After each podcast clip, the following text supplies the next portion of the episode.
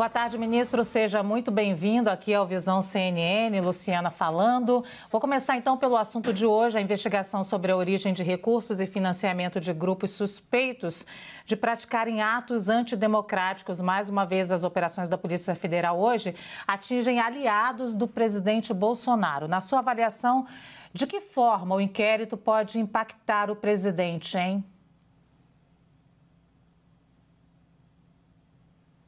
O nível de, de, de, calor com que o Bolsonaro tem introduzido essa crise política, ao lado da crise de saúde pública sem precedentes, ao lado da crise econômica, que não se está entendendo ainda o tamanho e a profundidade dessa crise, só se deve a uma razão: é o pânico que o Bolsonaro tem pelas informações que ele já tem de que sua família, seus filhos e ele próprio devem ser atingidos com tempos relativamente curtos, acho que nos próximos seis meses um são os inquéritos que estão circulando ou estão perto de concluir no Ministério Público do Rio de Janeiro. Dali vai sair, vão sair as evidências de envolvimento não só no desvio de dinheiro, mas envolvimento com milícias.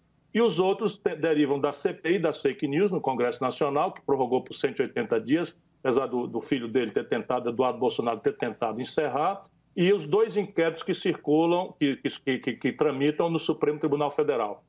A gente que tem informação sabe que todas essas iniciativas vão alcançar o Bolsonaro através dos seus filhos, imediata e instantaneamente. Por isso é que ele introduz esse calor, né, tentando criar um efeito de, de chantagem sobre as, as, instituições da República para tentar dissuadi-las de concluir o seu, o seu dever. Ministro, aqui é o Evandro Cini, muito obrigado por sua participação aqui no Visão CNN. Eu gostaria justamente então de continuar neste assunto falando sobre essas manifestações que foram às ruas nos últimos fins de semana, algumas delas aí inclusive é, superando né, ou elevando o calor ali com é, lançamento de fogos de artifício contra o Supremo Tribunal Federal, algumas faixas também consideradas inconstitucionais. Eu gostaria de saber do senhor de que forma que essas manifestações elas de fato prejudicam o diálogo entre os poderes. Veja, como eu lhe disse, é um jogo muito mais de pressão e contrapressão do que uma ameaça real no, na minha avaliação. Não acho que na cabeça do Bolsonaro esteja longe a ideia de uma tentativa de golpe, porque é clara para mim a intenção dele de organizar uma milícia com frações das PMs nos estados, com pedaços da Polícia Federal e quebrando a hierarquia das Forças Armadas.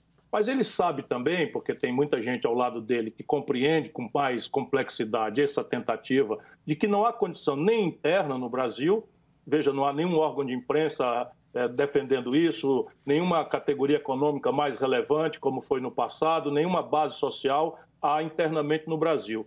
E, do seu ponto de vista de, de, de, opinião pública internacional, também o Brasil sofreria um constrangimento absolutamente impossível num país que já está praticamente em parada cardíaca, do seu ponto de vista econômico. Portanto, ele está sendo aconselhado a não fazer isso, e daí vem esse jogo. Num primeiro momento, ele está fazendo pressão porque ele teme também, eu, eu deveria ter falado isso na pergunta anterior, o resultado do Tribunal Superior Eleitoral. Então é um conjunto muito mais de aparências em que ele não, não percebe o risco, porque se ele está nesse jogo de xadrez, de pressão e contrapressão, embaixo na rua, os fanáticos de lado a lado vão, vão acabar se matando. E essa é a irresponsabilidade mais grave de um governante que não deveria jamais estar estimulando isso e sim tentando desarmar essa bomba, especialmente porque nós temos duas tragédias gravíssimas acontecendo simultaneamente. Milhões de pequenas empresas, médias empresas, microempresas e milhões de empregos destruídos e já chegamos próximos de 45 mil brasileiros mortos, com as simulações falando em 80 a 120 mil mortos ali por agosto. Ministro, o senhor tem defendido uma frente ampla contra o governo Bolsonaro. Primeiro, então, quero dividir a minha pergunta em dois tópicos. O que seria essa frente ampla, é, já que a gente fala da crise das esquerdas desde 2018, pelo menos aí, é, inclusive vocês não conseguem dialogar com o maior partido, que é o PT. E também o que, que o Brasil aguenta mais um momento, um impeachment novamente? Veja, é muito ruim, muito ruim mesmo um país como o nosso que é, praticamente está em crise, em crise política desde o debate da ditadura. eu tenho esse livro que foi relançado, eu procuro examinar isso, porque não é pouca coisa. Desmoralizou-se o regime militar, desmoralizou-se a experiência Sarney, desmoralizou-se a experiência Collor, desmoralizou-se a experiência PSDB, que nunca mais ganhou eleição nacional, e a experiência do PT acaba na tragédia do Lula na cadeia e a Dilma impedida. Isso explica que há uma coisa por trás disso, que é uma debacle estrutural que está chegando ao fundo do poço no Brasil. Portanto, não é um bom remédio. O problema é que na democracia, minha cara Luciana, só existe um remédio para punir presidentes que cometem crime de responsabilidade. O mal foi no passado você malversar esse remédio por razões políticas e de impopularidade, não é? como é o caso da Dilma. Mas nós entendemos que há três emergências hoje. Muita confusão nas costas do povo brasileiro, mas a gente que tem mais experiência, mais responsabilidade, tem que iluminar a compreensão do que está acontecendo. Então, diante de três urgências terríveis, cabe uma unidade ampla, que nós não precisamos pedir né, carteirinha de, de, de, de fidelidade ideológica a ninguém. Defender a, a vida diante de uma atitude anticientífica, completamente hostil. O Brasil está caminhando aceleradamente para ser o epicentro mundial da, da, da coronavírus. Isso é só a, a, atitude, vamos dizer, anticientífica e incompetente. Numa hora dessa, você tem, você tem um general da ativa ocupando o Ministério da Saúde de forma interina, com 23 militares, nenhum deles com qualquer experiência em saúde pública, ocupando o Ministério da Saúde. Se alguém não perceber a irresponsabilidade criminosa disso, nós outros que temos responsabilidade com o povo brasileiro temos que fazer uma luta grande para que isso mude enquanto pudermos ainda salvar milhares de vidas. O segundo é que nossa economia vai cair entre 8%, a depender dos números do Banco, do, do, do banco Mundial, e 11% a depender de instituições, é, de, de, de think tanks aqui no Brasil, passando pela OCDE, que fala em queda de 9% da economia brasileira. Isso quer dizer que nós podemos nos aproximar de 20 milhões de, de pessoas desempregadas e já temos 7 milhões de, desempre... de postos de trabalho, na informalidade inclusive, destruídos no Brasil. Não há um plano para a gente botar defeito, elogiar, fazer uma sugestão para aperfeiçoar. Ninguém sabe o que, é que o Brasil vai fazer, nem o crédito chega, nem sequer está pensando no monstruoso déficit público que está se produzindo, sem nenhuma solução, nem alternativa, nem debate. Isso também pede a máxima unidade do povo brasileiro. E aquilo que é a democracia. Jornalistas já começam a ser agredidos, não é? pessoas são ameaçadas porque têm uma, uma atitude política diferente da outra, e a confrontação na rua já vai já já descambar para matar gente inocente, né, que está sendo levada aí a, a, ao passionalismo pela excitação produzida pelo governo e pelo presidente Jair Bolsonaro e seus filhos, que estão aí nos grupos de, de WhatsApp estimulando nesse gabinete do ódio esse conjunto de coisas. São essas três tarefas que pedem unidade. Duas outras, entretanto, quando passarem essas urgências, pedem ao contrário, que a gente aprofunde as diferenças. Primeiro, o que aconteceu com o povo brasileiro que deu sucessivas vitórias ao campo democrático, de repente a conta de 70% nos grandes centros, São Paulo, Rio, Minas, Rio Grande do Sul, votou no Bolsonaro. É preciso que a gente tenha humildade para se reconciliar, entender o que é que levou o nosso povo a essa virada tão espetacular né, de uma posição progressista para uma posição de sustentar um governo completamente trágico. E a outra é o que fazer para botar no lugar dessa tragédia social, econômica e de saúde pública. Isso, essas duas tarefas pedem, então, que a gente aprofunde as diferenças. Porque, na minha opinião, quem produziu esse desastre no Brasil foi a mistura de crise econômica produzida pelo PT, estelionato eleitoral produzida pelo PT e a generalizada corrupção que o PT produziu. Ministro, é, o presidente Jair Bolsonaro criticou muito o isolamento social exatamente porque defendia a tese de que esse isolamento acabaria com a economia, né? e a gente vem acompanhando isso. E nas três respostas do senhor agora neste início de entrevista, eu percebi o senhor criticando muito a questão econômica e dizendo que não existe um programa ou que a equipe econômica não está preparada para lidar com pós-pandemia. Mesmo com os programas de transferência de renda, mesmo com pacotes de auxílio a estados e municípios, o senhor acredita que não houve realmente um trabalho efetivo dessa equipe para justificar, então, essas críticas que o governo federal continua fazendo ao isolamento social? A questão é a seguinte: o governo propôs 200 reais, o Congresso Nacional aprimorou para 600 reais. Eu cansei de dizer que o tempo de três vezes era absolutamente insuficiente. Nada faz crer que a gente saia do, da, do pico da pandemia, especialmente porque estão afrouxando o, o isolamento social fora do tempo, na maior parte do Brasil, especialmente nos grandes centros. Então, antes do fim de agosto, nós não teremos. Esse debate vai voltar. O socorro às empresas, Evandro, não aconteceu até agora.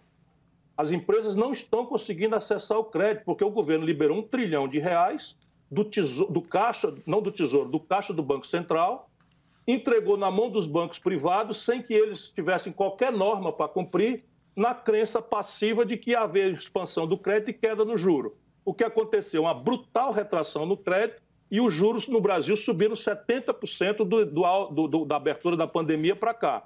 Os bancos públicos estão exigindo garantia real, reciprocidade e ficha limpa nos sistemas de, de, de proteção de, de, crédito, como o Serasa. Ou seja, não passou o dinheiro para as, microempresas. O Congresso votou uma, uma, uma, uma carência de oito meses para quem tomar o dinheiro começar a pagar. Dado que setores amplos, como turismo, bares, restaurantes, colapsaram 100% do faturamento, e a maioria colapsou ao redor de 30%, 40% o faturamento, como é que alguém pode tomar dinheiro emprestado e não ter carência? O Bolsonaro vetou. Ou seja, eles não têm noção. E na questão fiscal, o problema aqui é que você tem que ter uma equação para aumentar a receita pública. E aqui que está o nó, porque é uma intoxicação ideológica que não os permite entender que nós vamos para 670 bilhões de reais de déficit primário esse ano no Brasil. A consequência, a dívida pública vai alcançar 100% do PIB, já não está sendo rolada pelo taxa Selic, isso tudo escondido da, do grande público, como os bancos, quando eles receberem esse trilhão, não emprestam, empossam dinheiro no fim da tarde e esse saldo de caixa o governo toma emprestado e paga a Selic. Então, é um verdadeiro escândalo que está acontecendo no Brasil e vai de deixar o país destruído. Então, a minha crítica não é para atrapalhar, a minha crítica é para tentar, enquanto é tempo, salvar vidas e salvar empregos e empresas. Ministro, o nosso analista de política, Yuri Pita, também tem uma pergunta. Obrigado, Luciana. Boa tarde, ministro. Obrigado por estar conosco. É, queria continuar nessa discussão do, do momento pós-pandemia e recuperação econômica, aproveitando inclusive a experiência do senhor como ministro da Fazenda. É, o governo federal, a atual equipe econômica, tem dobrado a aposta e tem incentivado, tem é, fortalecido o discurso de reformas principalmente tributária e administrativa, das quais o senhor tem sido crítico. Eu queria que o senhor expusesse quais são, é, como que o senhor vê a recuperação da economia pós-pandemia, que tipo de medidas que deveriam ser tomadas pelo governo. O senhor já começou a apontar algumas, mas especificamente nesses temas de reformas, quais seriam as alternativas que o senhor é, defende em relação aos projetos que são defendidos pela atual equipe econômica? Eu não sei se você conhece os projetos, mas eu não conheço nenhum. Né? Não há nenhum projeto. O que existe é uma sequência de discurso vazio em linha com aquilo que parece ser uma necessidade estratégica antiga do Brasil, que é você reformar a estrutura tributária, que não serve para nada, a não ser para fazer injustiça, é extraordinariamente regressivo, cobra muito mais de pobre da classe média e não cobra praticamente nada de certos grupos ricos da sociedade brasileira e eles não têm uma proposta. Vai me desculpar, não há nenhuma proposta deles. Não é? Depois, o que eles estão fazendo agora é o oposto. Por exemplo, o Guedes, no auge desse descalabro fiscal, reduziu a contribuição social sobre o lucro líquido dos bancos de 20% para 15%. Qual é a explicação disso? O Guedes aumentou a cota de turista que vem do estrangeiro para comprar mil dólares quando chega no free shop no Brasil, o que rigorosamente não estava na, na pedida de ninguém e atende uma única empresa o, o, o, dono da Localiza tem eh, isenções fiscais e é o homem da, da, da desestatização. Qual é a reforma administrativa? O Brasil precisa fundar uma burocracia profissional, assentada no mérito. Não é? é? isso é a minha prática. Eu tenho uma grande larga experiência nisso. O Ceará é o estado que não tem um dia de déficit há 30 anos. Eu, pessoalmente, já, já governei o estado, já fui ministro da Fazenda, já fui prefeito da quinta cidade, não tenho um único dia de déficit. O que está sendo oferecido ao brasileiro? Nada. Agora, eu tenho uma proposta. E a proposta não é essa direção estúpida de vender, vender a cama, a geladeira e o fogão para tapar gasto, déficit corrente. Que isso que o Guedes tem na cabeça. Então, isso é uma aberração. Se você desmobiliza patrimônio numa hora de brutal retração da liquidez internacional, de aversão a risco a um país como o Brasil, que está frequentando os editoriais dos grandes jornais, seja pelo desastre da pandemia, seja pela, pela, pela escaramuça é, de golpe, não é? Nossa, nossa fama não é boa, não, lá fora. Está tá num pior momento. A nossa, nosso rating no Brasil está se deteriorando porque ninguém é burro. Lá fora está todo mundo vendo não é? É, é, que o Brasil virou um país ruim, tóxico. Nossa moeda é a que mais se desvalorizou entre todas as moedas do mundo. E não há proposta. Vai me desculpar, mas a minha grande crítica é que não tem proposta. Vamos lá, vamos cobrar um tributo sobre lucros e dividendos empresariais. Só o Brasil e a Estônia não cobram. Isso arrecada 70 bilhões nas, nas alíquotas que eu proponho. Vamos cobrar um tributo de meio a 1% sobre grandes patrimônios acima de 20 milhões de reais. Isso arrecada uns 80 bilhões de reais. Não é? Vamos fazer um pente fino nas renúncias fiscais ao redor de 300 bilhões de reais antes da pandemia. Tudo clientelismo, picaretagem, propina, favores sem contrapartida nenhuma. 300 bilhões de renúncia fiscal. Nós aqui no Ceará já fizemos, penteamos, aí tiramos 15%. Se a gente tirar 30%, nós estamos falando de 90 bilhões de reais, ainda conservando 70%. O imposto sobre grandes heranças acima de 5, 7 milhões de reais no Brasil é 4%. Nos Estados Unidos é 29%. E isso tudo é a única saída para o Brasil consertar sua conta, mas isso está interditado, porque o Guedes não é capaz, ele não conhece o Brasil e tem essa fixação né, de, de um manual, de um manual é, vencido, mofado, que hoje não tem mais um técnico intelectual no mundo que defenda essa baboseira neoliberal rentista que o Guedes está defendendo. Ministro, a Raquel Amorim do Rio de Janeiro também quer participar desta entrevista. Raquel, a tua pergunta. Obrigada, Evandro. Boa tarde ao ex-ministro Ciro Gomes. Bom, a minha pergunta é sobre o inquérito das fake news. Né? A investigação sobre o financiamento de fake news está nas mãos do ministro Alexandre de Moraes. O senhor como advogado especialista em direito constitucional, gostaria que falasse sobre isso. Alguns questionamentos foram levantados sobre o vício de origem desse inquérito, ou seja, quem julga não pode investigar. Como é que o senhor enxerga esse processo? Os tempos digitais pedem realmente que a gente que estudou direito, pelos melhores manuais, pelas melhores doutrinas, é, procure entender um pouco as coisas. De fato, protocolarmente, é estranho que o judiciário tem uma característica que nós, bacharéis em direito, chamamos de inércia. Sempre com cuidado para não ser a versão popular da palavra inércia, mas quer dizer o seguinte: o judiciário não pode tomar iniciativa, ele tem que ser acionado ou por partes em determinados procedimentos ou pelo Ministério Público em outros tantos, como é o caso do, do, do, da ação penal de natureza pública. Mas há uma exceção. E é a essa que o ministro Toffoli se agarrou, fazendo uma interpretação, volto a dizer, é, dos tempos digitais. Diz lá a lei que é da iniciativa do Supremo a tomada de posição de iniciativa em crimes de ação pública, como é o caso de agressão, insultos, não é, é atentado contra, contra o regular funcionamento do Poder Judiciário, da Suprema Corte do Brasil, caso esta lesão, esse crime, tenha se cometido nas dependências do Supremo Tribunal Federal. Então, o que, que ele entende? Ele entende que, modernamente, com tempos de digitais, de internet, o conceito de dependência não é mais aquele, aquele cubículo físico onde as coisas acontecem. Faz sentido isso, não é? A partir daí está tudo certo, porque se a gente entende que uh, o, o termo dependências hoje, com os tempos de internet, não, não são mais aquele espaço físico, cubículo ali entre quatro paredes, o resto está tudo normal, está tudo seguindo dentro da, da, do melhor ritmo. Ministro, o senhor está falando bastante aqui sobre a economia e sobre esse momento pós-pandemia. E aí eu queria saber sua opinião sobre a necessidade que a gente vem falando tanto aqui de reformas e também de investimento público. Qual a sua opinião para a gente sair desse momento pós-pandemia? Porque a gente fala também de economizar, mais investimento público. Qual seria a sua opinião? Luciana, essa é a chave do debate que o Brasil precisa fazer. Desenvolvimento não acontece por acaso, não é consequência de voluntarismo, nunca, jamais, em nenhuma experiência de nenhum povo, foi consequência de uma agenda de bom moço internacional que vai ser socorrido da sua incapacidade de gerar sua própria receita, sua própria poupança, porque vai ser acudido pelo dinheiro estrangeiro. É chocante isso, mas todo o Brasil, a elite brasileira, está intoxicada com essa crença estúpida que não encontra precedente em nenhum país do mundo. Nenhum país do mundo. Até porque, quanto mais alta a sua condição natural, é, doméstica de poupança, melhor é o concurso do capital estrangeiro. Funciona mais ou menos como gerente de banco. Se você tiver um bom saldo na conta, ele lembra do seu aniversário, manda um presente de Natal para sua mulher ou para o seu marido. Não é? É, é, mas se você tiver com cheque especial furado, como é a realidade da, da maioria da classe média brasileira, pagando 300% de juros ao ano, aumentar esses juros, ele não, você liga, ele está em reunião, não lhe atende. Com todo respeito aos, aos gerentes de banco, só para a gente botar o nosso povo na inteligência disso. Então, nós temos quatro motores para mexer. Eles já eram realmente colapsados antes da pandemia. Com a pandemia, a parada cardíaca.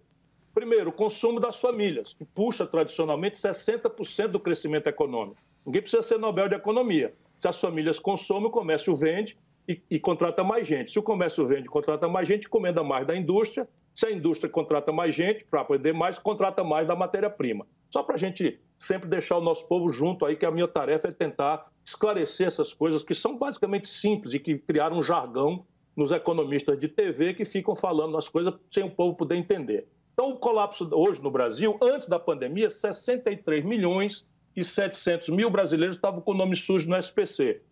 E o Brasil cometeu a imprudência de concentrar em apenas cinco bancos 85% de todas as transações financeiras do país.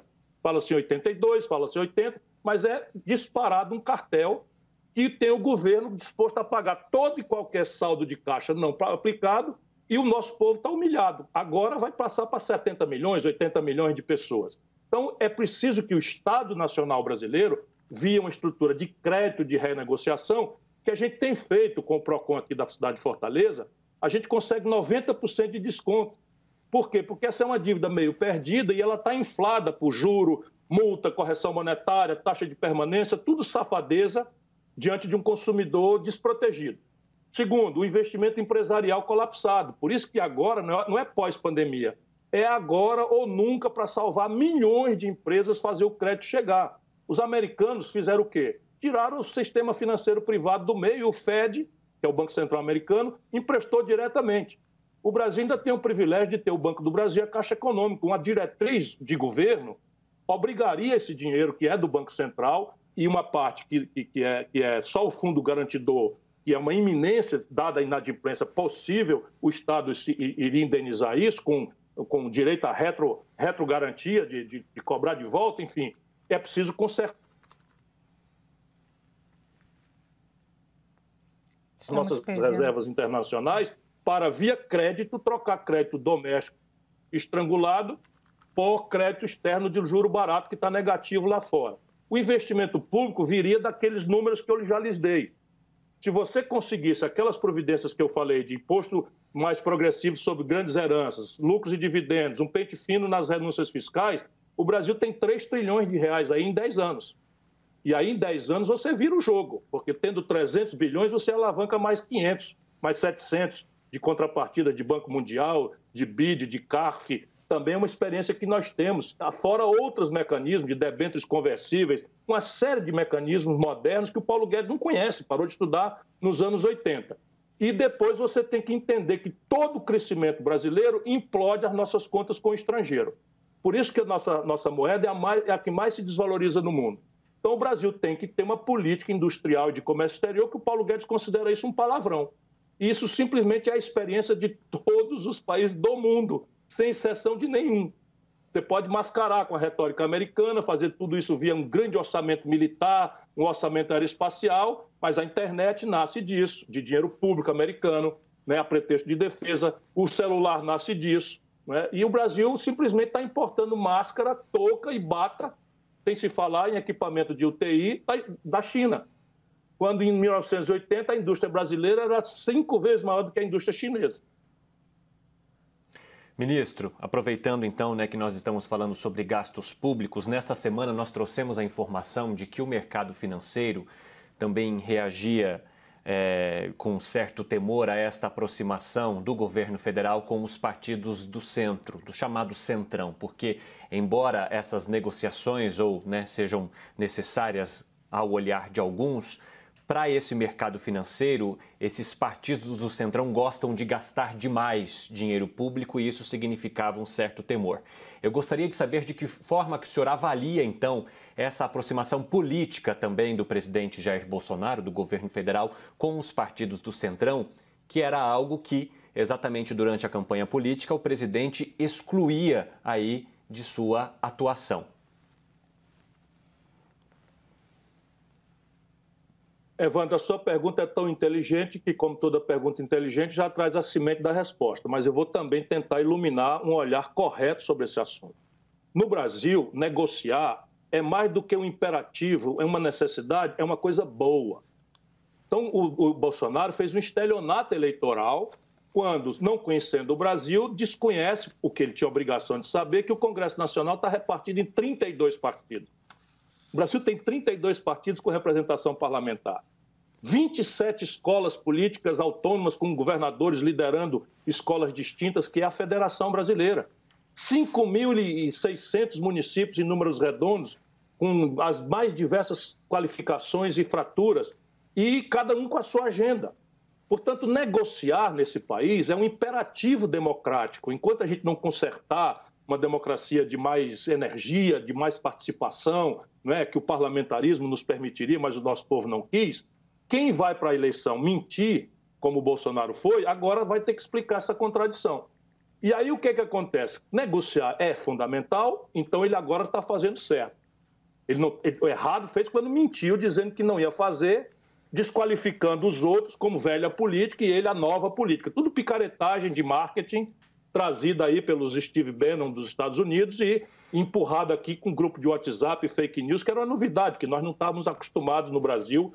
Eu tenho uma boa experiência, ninguém tinha isso. Né? Já tinha gabinete de ódio, essa coisa de mentira em campanha sempre, infelizmente, é uma, é uma, é uma prática deplorável, mas com esse nível de centralidade, é o Bolsonaro com o dinheiro estrangeiro que traz aqui com esse Steve Bannon organizando. Pois bem, agora a gente tem que perguntar o seguinte: está negociando o quê e para quê? Essas são as duas perguntas.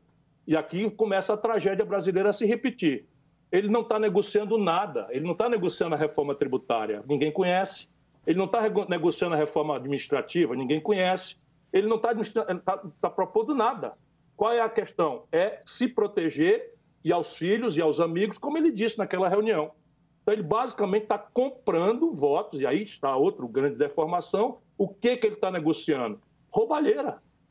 Como é que ele começa a negociar? Ele começa a negociar com o Valdemar Costa Neto, que, era, que é condenado do mensalão. Negocia com o Roberto Gesso, condenado do mensalão. Não é? Então, repare, eles nomearam um cara para o Banco do Nordeste que tem dezenas de bilhões de reais de ativos, meu caro Evandro. Dezenas de bilhões de reais de ativos. A imprensa do Sudeste não presta atenção, então mandaram nomear o cara aqui. Em 24 horas, o cara foi demitido porque era o quê? Óbvio, picareta. Então, repare, não está negociando nada senão seu próprio projeto de poder e a impunidade dos seus filhos e dos seus amigos, que serão já, já alcançados, e negociando na base da fisiologia e da roubalheira. Essa é a tragédia brasileira que se repete. Porque quando a gente denuncia isso, o Valdemar Costa Neto controlava o DENIT no governo do Lula, o Roberto Jefferson controlava os Correios no governo do Lula. E essa é a tragédia brasileira. Se você olhar, ambos estavam no governo Fernando Henrique Cardoso. Ou a gente muda isso e negocia né, para promover uma reforma, as bases de, um, de, uma nova institucionalidade que sustente um novo projeto nacional de desenvolvimento e negocie normalmente participação no governo. Isso tudo é normal, tudo é absolutamente normal, sabe? Influência no programa. E aí a gente tem que trazer essa lição para o povo. Negociar é mais do que necessário, é importante, porque a gente não quer um imperador que mande de cima para baixo as coisas para nós. Ministro Yuri Pita tem mais uma pergunta. Obrigado, Luciana. É, ministro, o senhor falou, ampassan, sobre a questão das Forças Armadas. Eu queria aprofundar um pouco a avaliação do senhor sobre o papel que os ministros de origem militar têm desempenhado no governo Bolsonaro e que efeitos, como é que o senhor vê o impacto disso para as próprias Forças Armadas e para a imagem que a sociedade faz das três forças? Eu vejo com grande preocupação, Yuri, muita preocupação, porque um projeto nacional de desenvolvimento no Brasil precisa se segurar em duas pernas muito sólidas. Uma é uma política exterior capaz de dar cotovelo na festa dos grandes, porque não vão deixar o Brasil crescer e virar um competidor, especialmente do ponto de vista industrial. Então, é preciso ter uma política externa muito agressiva, muito hábil, que explore as contradições de uma ordem unilateral, que explore as contradições da confrontação americana com China, com China enfim, que estabeleça aí regimes preferenciais de, de, de, de, de compras estrangeiras de produtos industriais brasileiros, que faça um fast track na transferência de tecnologias sensíveis, que estabeleça regimes de financiamento rebeldes às interdições de Fundo Monetário Internacional e às outras instituições de Bretton Woods. E a outra perna é a defesa. Não para atacar ninguém, porque a tradição brasileira é uma tradição de não intervenção, de solução pacífica dos conflitos, mas a gente tem que ter capacidade dissuasória para dizer não. Olha, nós, nós não queremos isso, nós não aceitamos isso. E o que está acontecendo no Brasil hoje é um desastre. Eu, Ciro Gomes, imaginava, quando o desenho do, do governo Bolsonaro fez, que os militares cumpririam um papel moderador.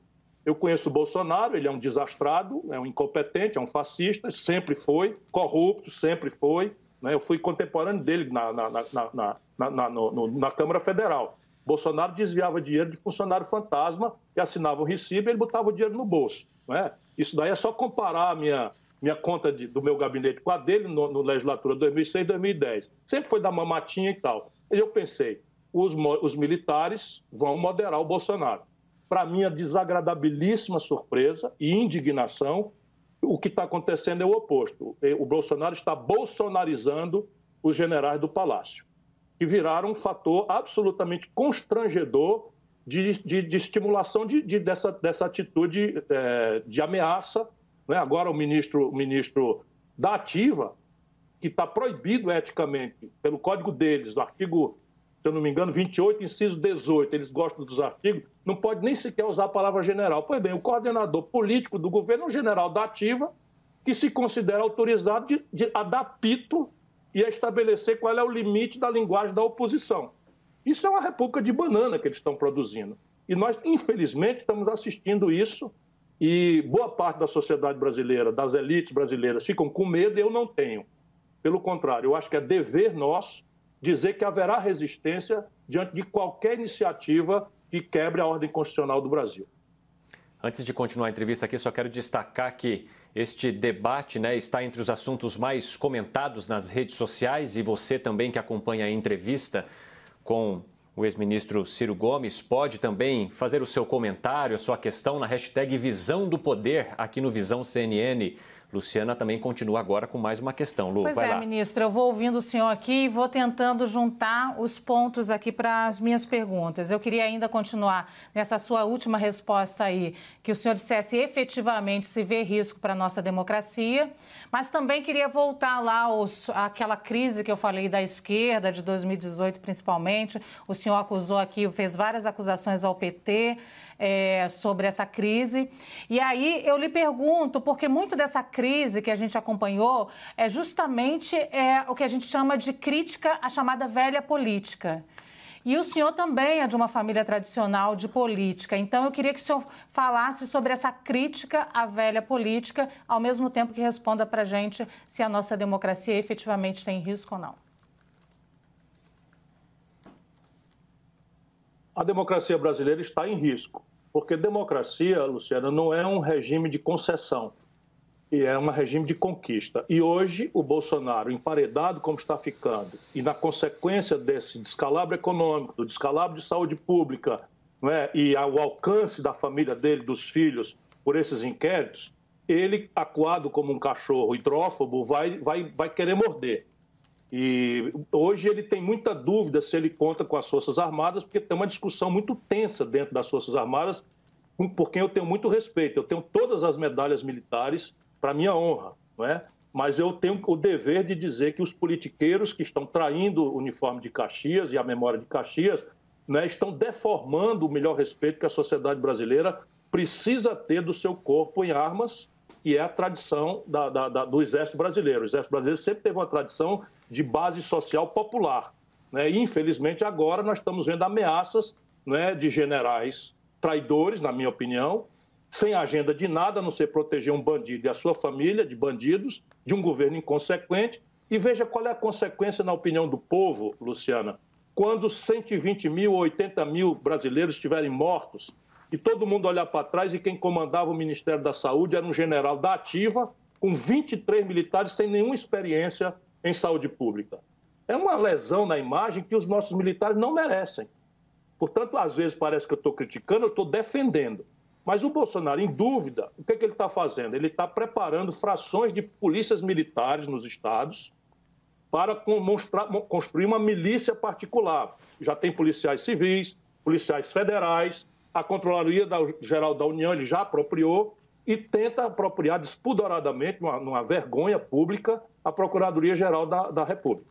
Então, essa, essa tentativa de organizar uma milícia já é a insegurança que o Bolsonaro tem se as Forças Armadas organizadamente vão atender o seu apelo para uma aventura institucional, que eu não acredito que aconteça. Acho que lá no limite ele vai estar tão, tão desmoralizado e mesmo essa milícia pode até produzir cadáveres aí, porque nossos jovens estão indo para a rua, excitados, zangados, aborrecidos, eu os considero valentes, heróis, mas há um equívoco, na minha opinião, numa hora como essa, a gente não pode se igualar com Bolsonaro, nós temos que estimular, ficar em casa, o isolamento social é a única forma de salvar vidas, especialmente na hora que a doença migra dos bairros ricos para os bairros mais pobres. Então, essa é a primeira questão. Eu, na verdade, é... tenho 40 anos de experiência na vida pública brasileira. 40 anos. Nenhuma vez na vida, nesses 40 anos, ex-prefeito, ex-governador, ex-deputado três vezes, duas estadual, um federal mais votado do país, ministro da Economia, comandei a economia do Brasil, nunca respondi por nenhum malfeito moral na minha longa vida. Nada mais é do que a minha obrigação, mas eu tenho o direito de falar determinadas coisas porque nunca andei fazendo malfeito na vida. E esse negócio de nova política, isso é uma baboseira de marketing. É? A política é bem feita ou mal feita. A política é feita comprometida com a competência e com a superação das tragédias populares de um país tão rico que mantém a sua sociedade numa miséria tão atroz, ou não. O resto é marketagem. O Dória, deixa eu dizer para vocês aqui, que é a vantagem de ser mais experiente. O Dória era presidente da Embratur no governo Sarney. Você não era nem nascida, Luciana. Faltava um tempão para você nascer. O Dória já foi banido da, da por corrupção.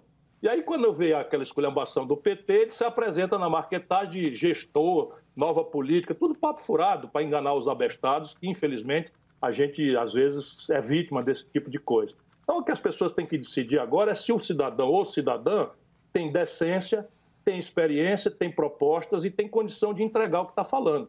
Não sei se tem uma terceira pergunta na minha cabeça, ficou. Você Não, me foram, lembra qual era?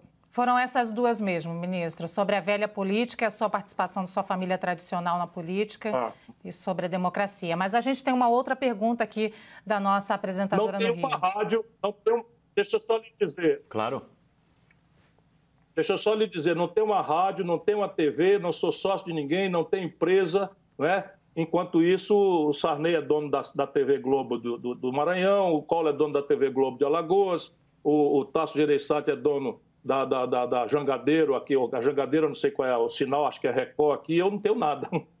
Fiz uma opção, tinha direito a três pensões, renunciei porque considerava imorais, nunca aceitei receber nenhuma. Bom, a Raquel Amorim também tem mais uma pergunta do Rio de Janeiro. Ministro, aproveitando essa análise aí do senhor e avaliando hoje as eleições de 2018, o senhor faria algo diferente, especialmente no segundo turno? Não, em nenhuma hipótese. Veja, há uma, todo um esforço dessa burocracia corrompida do PT de passar para os seus militantes fanáticos uma versão de que eu teria qualquer capacidade de alterar o resultado. Isso colide com a realidade. E são números. Se você tomar os votos que, eu, que o Haddad tirou no primeiro turno, que eu tirei no primeiro turno, que o Alckmin tirou no primeiro turno, supondo que o Alckmin também viesse, que a Marina tirou no primeiro turno, mais o Boulos, juntando tudo, o Bolsonaro ainda tirou 7 milhões a mais no primeiro turno. Então, o, o, o, PT perdeu a eleição porque estava. E as pesquisas, é só fazer um levantamento aí no, no Datafolha, mostravam que a única força que estava com certeza derrotada nas eleições de 2018 era o PT. Por quê? Porque veio na esteira da pior crise econômica da história brasileira. O governo Dilma derrubou a economia brasileira 3,2% num ano, 3,5% no outro ano. Pegou o desemprego em 4%, quando foi derrubado estava com 14% de desemprego. O Lula expandiu o crédito de 15% para 55% do PIB e as pessoas ficaram muito felizes. Resultado do desastre do governo da Dilma, 63 milhões e 700 mil pessoas com o nome humilhado no SPC, 5 milhões e 500 mil pequenas e microempresas no nome no Serasa. E as pessoas lembram disso. E essa tragédia socioeconômica foi aperfeiçoada por uma generalizada percepção de corrupção, em que eles tentam denunciar, e eu denunciei também, o lawfare, a manipulação da lei sem o devido processo legal, mas o Palocci foi braço direito do lulopetismo, mandou e desmandou na economia, é réu confesso, devolveu 100 milhões de reais. E eu não falo isso com nenhum prazer, eu ajudei essa gente durante muitos anos. Mas agora eles viraram parte do problema. E, e quero dizer, não é o PT. Você tem gente do PT muito qualificada, com quem eu sempre andarei e sem nenhum problema. Mas essa burocracia do lulopetismo apodreceu, corrompeu-se, mente, é? e enganou o povo. Senão eles vão ter que explicar, e eu sou contra, que 70% do eleitorado de São Paulo, 70% do eleitorado do Rio, 70% do eleitorado de Minas, 70% do eleitorado do Sul, do Rio Grande, do, do, do, são fascistas. Passa na cabeça de ninguém. O Lula ganhou e o PT ganhou eleições nesses estados a vida inteira e de repente agora o nosso povo é fascista e eles não cometeram erro nenhum. Eu é que fui, fiquei encarregado. Então, o que, é que eu vi? Denunciei o Bolsonaro e me retirei da campanha. Por quê? Porque eu sabia que o país ia entrar num desastre, anunciei é, que esse desastre aconteceria e eles queriam me arrastar para o fundo do, do Bahia. Por quê? Porque querem impor ao povo brasileiro uma escolha entre coisa ruim ou coisa pior. E eu estou noutra. Nós precisamos construir uma alternativa para o Brasil, não precisa ser eu. Mas escolher entre coisa ruim e coisa pior, comigo nunca mais. Ministro, voltando um pouco para a administração atual, a gente tem acompanhado aí uma troca de ministros muito grande. Né? A gente viu ministro da Justiça, depois ministros da Saúde, agora o ministério mantido com o ministro interino por enquanto. E agora também o ministro da Educação, Abraham Weintraub, envolvido numa série de polêmicas que coloca o nome dele também aí na corda bamba, segundo muitos dos nossos analistas. Eu gostaria de saber do senhor se essa troca de ministros, né, o senhor que já fez parte de um governo, se essa troca de ministros é comum quando algo não está funcionando, se troca mesmo, é uma ação comum, ou se pode prejudicar aí o trabalho político de um governo e até a administração. Vamos falar, até é, é, corrigir isso, não o trabalho político, mas a administração pro povo. A faculdade do presidente da República trocar ministros no presidencialismo é uma, uma coisa normal. A questão é por que essa troca está acontecendo. Então, você, se você tem uma máquina é, que está executando uma tarefa e as engrenagens estão todas bem azeitadas, é de bom tom que haja uma continuidade, uma persistência, porque nada sério acontece no curto prazo. Tudo que é relevante em matéria de política pública precisa de continuidade, não das pessoas necessariamente, mas da política pública. Definitivamente esse não é o caso do Bolsonaro. Que, que aconteceu? O Bolsonaro, que não tinha experiência nenhuma, nunca tinha administrado nada, não é? é mais um estagiário que nós mandamos à presidência da República por conta desses adjetivos. Ele monta um governo que basicamente tinha três núcleos, absolutamente inconciliáveis entre si. Um núcleo hiperideológico, guiado por esse, esse autorreferido filósofo da Virgínia, e que é um, é um, é, eu chamo de, de, de, de, de, de sabe, de, de, de, de trem da alegria. Isso aí é, é, é, um negócio de doido, completamente maluco, terraplanista, não é? Então tá esse Vintraub, tá o ministro das Relações Exteriores, tá o ministro do Meio Ambiente, é tudo lunático e tal. Isso aí não podia dar certo, não vai dar certo jamais. Lembrando que ele nomeou um colombiano num país de 208 milhões de habitantes para o Ministério da Educação. Isso já é o segundo, não é? Depois ele nomeia um grupo de tecnocratas lúcidos, ainda que equivocados, mas é o, é o Paulo Guedes. Não, e, e aí está o, o, o, o, Moro nessa, nessa categoria, né, de um tecnocrata e tal, que teria ali a tarefa monotemática de combate à corrupção. E a gente sabe que o Bolsonaro não tem como combater a corrupção porque ele é corrupto. Isso eu estou dizendo, ele não me processa. Ele é corrupto, eu sei que ele é corrupto, os filhos são corruptos e tal. E todo mundo no Brasil vai ficar sabendo, parte grande já sabe. E o terceiro grupo, que foi a minha grande decepção, eram os militares eu imaginei, vão ser o fator moderador, esses técnicos vão tanger um pouco a coisa do ponto de vista racional, tanto que ontem eu lamentei a demissão do, do, do Mansueto. O Mansueto é um belo de um quadro na Secretaria do Tesouro Nacional, tem uma visão é, fiscalista, etc., mas é um belo de um quadro. Dá para sentar e conversar respeitosamente, sem ter medo de o cara bater sua carteira, nem lhe, lhe, lhe contar a história de, de, de, de, de trancoso, de maluquice. Qual é a questão? Não tinha coerência, não tinha plano, não tinha projeto, não tinha nada. Então, o combate à corrupção. Ora, na hora que o Bolsonaro vê os filhos sendo envolvidos, ele pede à Polícia Federal para controlar. Isso todo mundo viu. Aí o partido da Lava Jato cai fora porque não vai explicar essa contradição, que é o Moro. O Paulo Guedes não vai demorar. Anota aí o que eu estou dizendo. Quando ele perde o Moro, ele perde. Porque a saída para esse buraco, na cabeça dos militares, eles, eles, têm uma formação muito rasa, mas têm uma formação nacional desenvolvimentista. Então, aquele tal plano Marshall que eles conversaram é um PowerPoint, mas é a ideia de que a, a economia brasileira, do jeito que está catatônica, colapsada, vai precisar de um impulso público.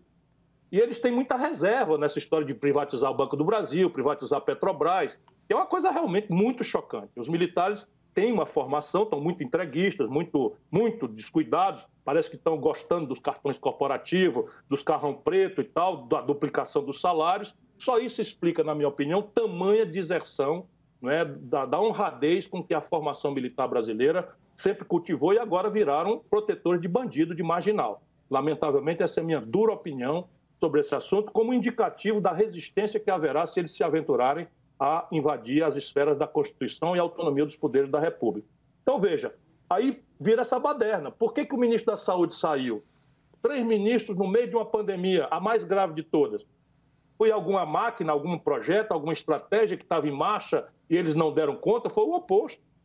O Mandetta se recusa a, a, a replicar a loucura de não estimular o isolamento social, que é a única saída, o outro se recusa a impor um protocolo de cloroquina sem retaguarda científica, e ele então pega um pau mandado e manda lá fazer as maluquices. Só no Brasil, um general determina da ativa.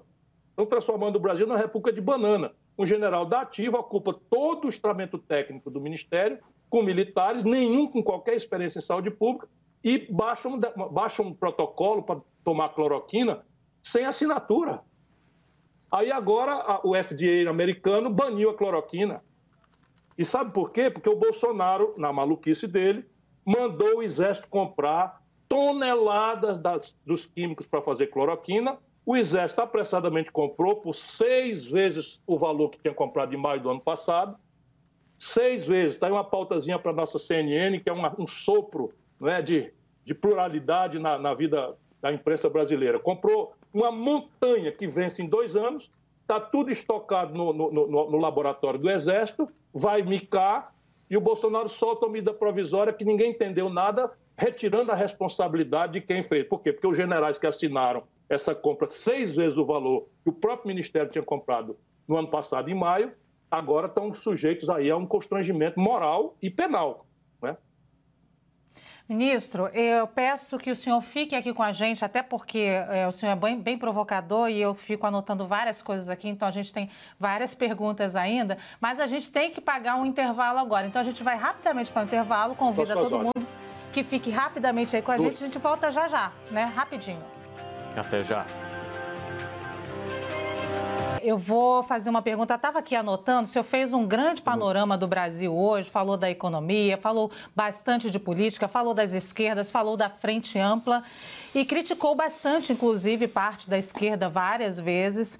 É, falou que eles viraram parte do problema. E aí a minha pergunta é: como o senhor pretende ser parte da solução? A gente está falando de um país que está muito quebrado. As pessoas se agridem nas redes sociais, as pessoas estão divididas, as pessoas estão confusa, confusas. Então eu pergunto: qual é a parte da solução? Como ser conciliador nesse, nesse Brasil de hoje, se é que ser conciliador é a solução? Não, não é a solução, a não ser naquelas três emergências: proteger vidas, proteger empregos e empresas e proteger a democracia.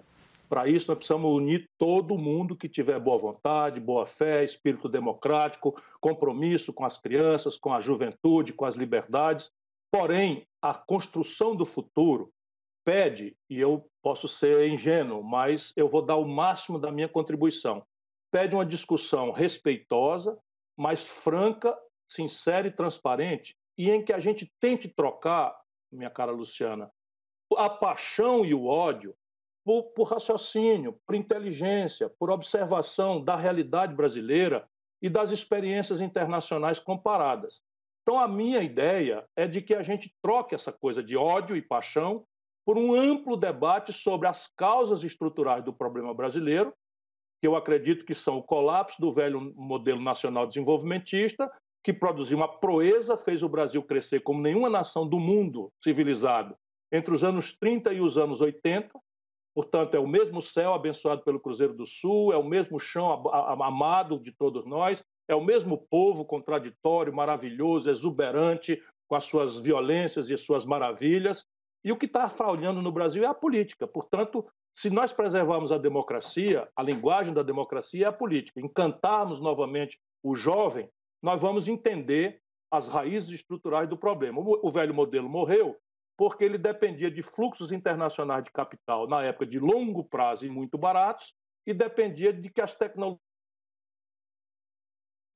Vamos ver se a gente consegue recuperar. Vamos ver se fala. dá tempo para a gente encerrar essa entrevista, pelo menos a fala. Bom, a gente está conversando, agora perdemos mesmo é, esse contato com o ministro Ciro Gomes. A gente está conversando aqui com o ministro nesse momento. A gente vai tentando retomar o contato. A gente fala que é, o ministro fez um grande, o ex-ministro, né, fez um grande, é, traçou um grande panorama aqui do Brasil, bem crítico, como eu disse ainda agora. Essa era a minha pergunta para ele, muito crítico das esquerdas, especialmente do Partido dos Trabalhadores, e ele estava respondendo essa pergunta. Então, ministro, voltou, é, pode dar uma continuidade aí na sua resposta, então, como ser parte da solução? Então, parte da solução, estabelecer uma luz sobre as urgências e pedir a unidade mais ampla, sem qualquer tipo de restrição.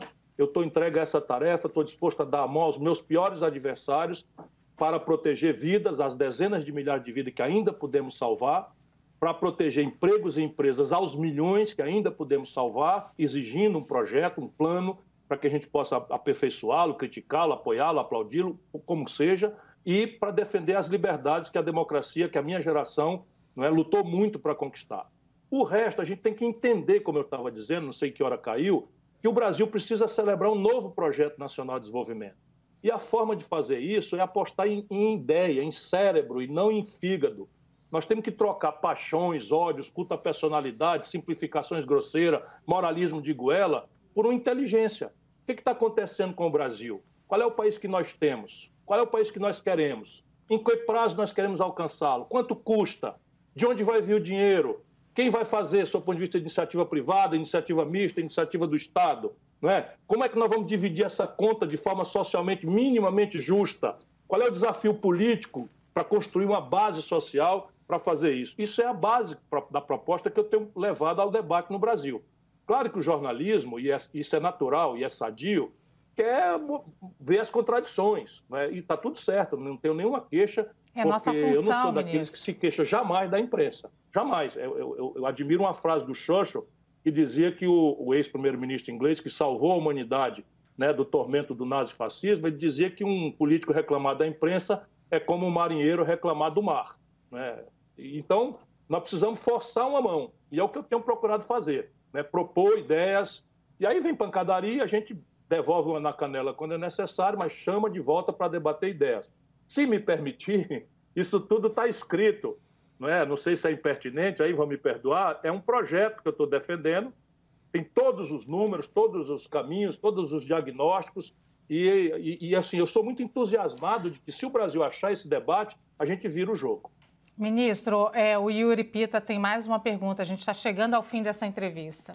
Pois é, ministro, para encerrar então o senhor falando aí dessas soluções é, e, e, tendo uma visão bastante realista das divergências que existem entre os grupos que hoje tentam formar algum tipo de frente democrática ou frente ampla ou movimentos de união, é, qual é a, do ponto de vista, olhando para o próximo período eleitoral de 2022, qual é a viabilidade de se ter de fato uma, algum tipo de candidatura ou mobilização mais coesa desses grupos ou a tendência é de continuar cada um na sua para depois é, se ter algum tipo de união é, só em segundo turno alguma coisa do tipo? Como é que o senhor vislumbra, se é que já é possível fazer isso, o próximo cenário eleitoral?